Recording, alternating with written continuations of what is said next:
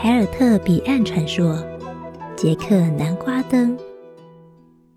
从前有一个叫杰克男人，他英俊、高大、强壮，不论是在战场还是情场，都是佼佼者。他有很多朋友，还有很多少女，因为爱慕他而背上憔悴。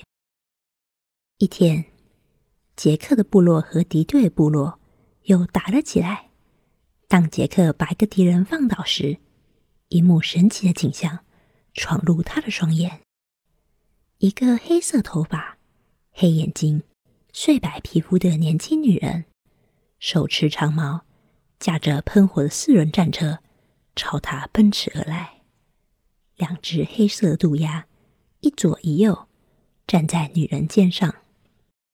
战车在杰克面前停住，女人看向杰克，开口：“跟我来吧，杰克，我爱你，我要永远拥抱你。”但是杰克吓坏了，因为他认出眼前是谁。“哦，不，我不要跟你走！”他全身都在颤抖。“我认得你，你是莫莉安女神。”在战场上挑选战死者，而我还没准备好去死。女神眼中闪烁出愤怒的火焰，她调转车头离开，从杰克面前消失了。就在杰克被吓得一动也不动的瞬间，一个敌人挥舞巨剑朝他面门砍去。杰克活了下来，一张脸因为巨大伤疤而变得丑陋。过去倾心于他的少女都被吓跑，所以杰克没有结婚。随着时间过去，杰克爱上竖琴，成为一位有名的竖琴大师。虽然他不怎么开口唱歌，但是当他一双巧手在琴弦间穿梭弹拨，轻快婉转旋律让听者愉悦，也常常让他们心碎。一天，杰克正在旅行，即将经过一道岔路时，他下了马车，在路边的饭馆吃饭。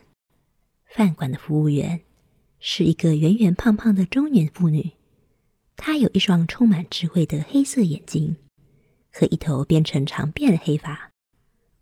吃饱后，杰克离开饭馆，爬上马车，准备继续旅行。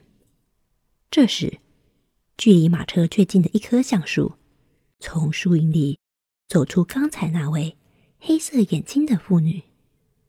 此时，她身着一件黑色斗篷，拦住马车，对杰克说：“不要再继续旅行了，跟我来吧，杰克。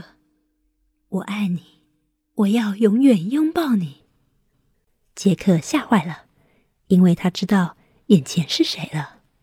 啊，不！我不要跟你走，我认得你，你是莫莉安女神，幽灵的女王，而我还没准备好去死。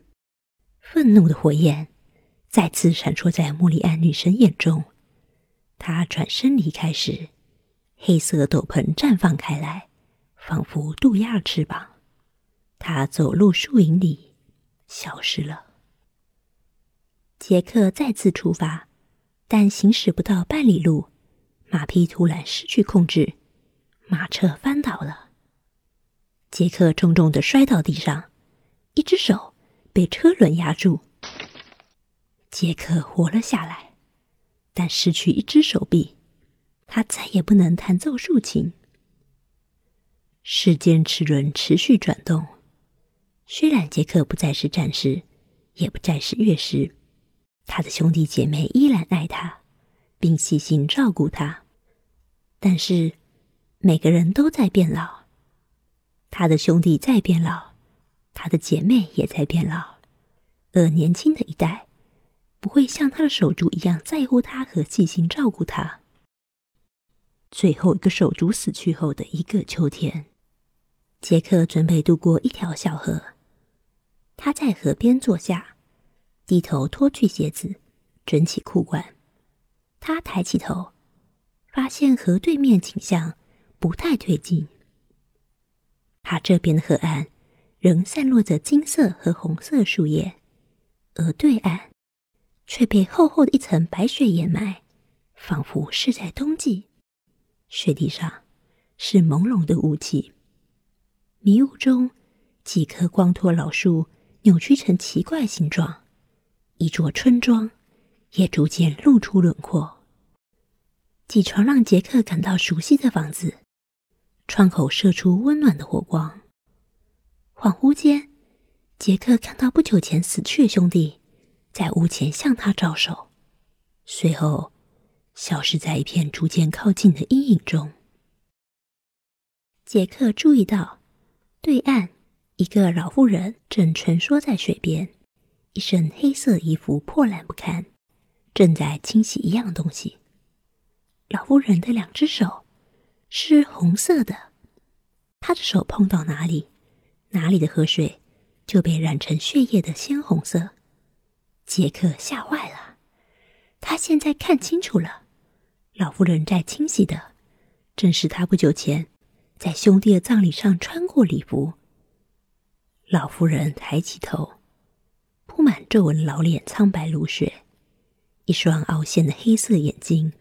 如深不见底的黑夜，他凝视住杰克，开口：“过河吧，到我这来，杰克。我爱你，我要永远拥抱你。”杰克颤抖着说：“不，我不要跟你走。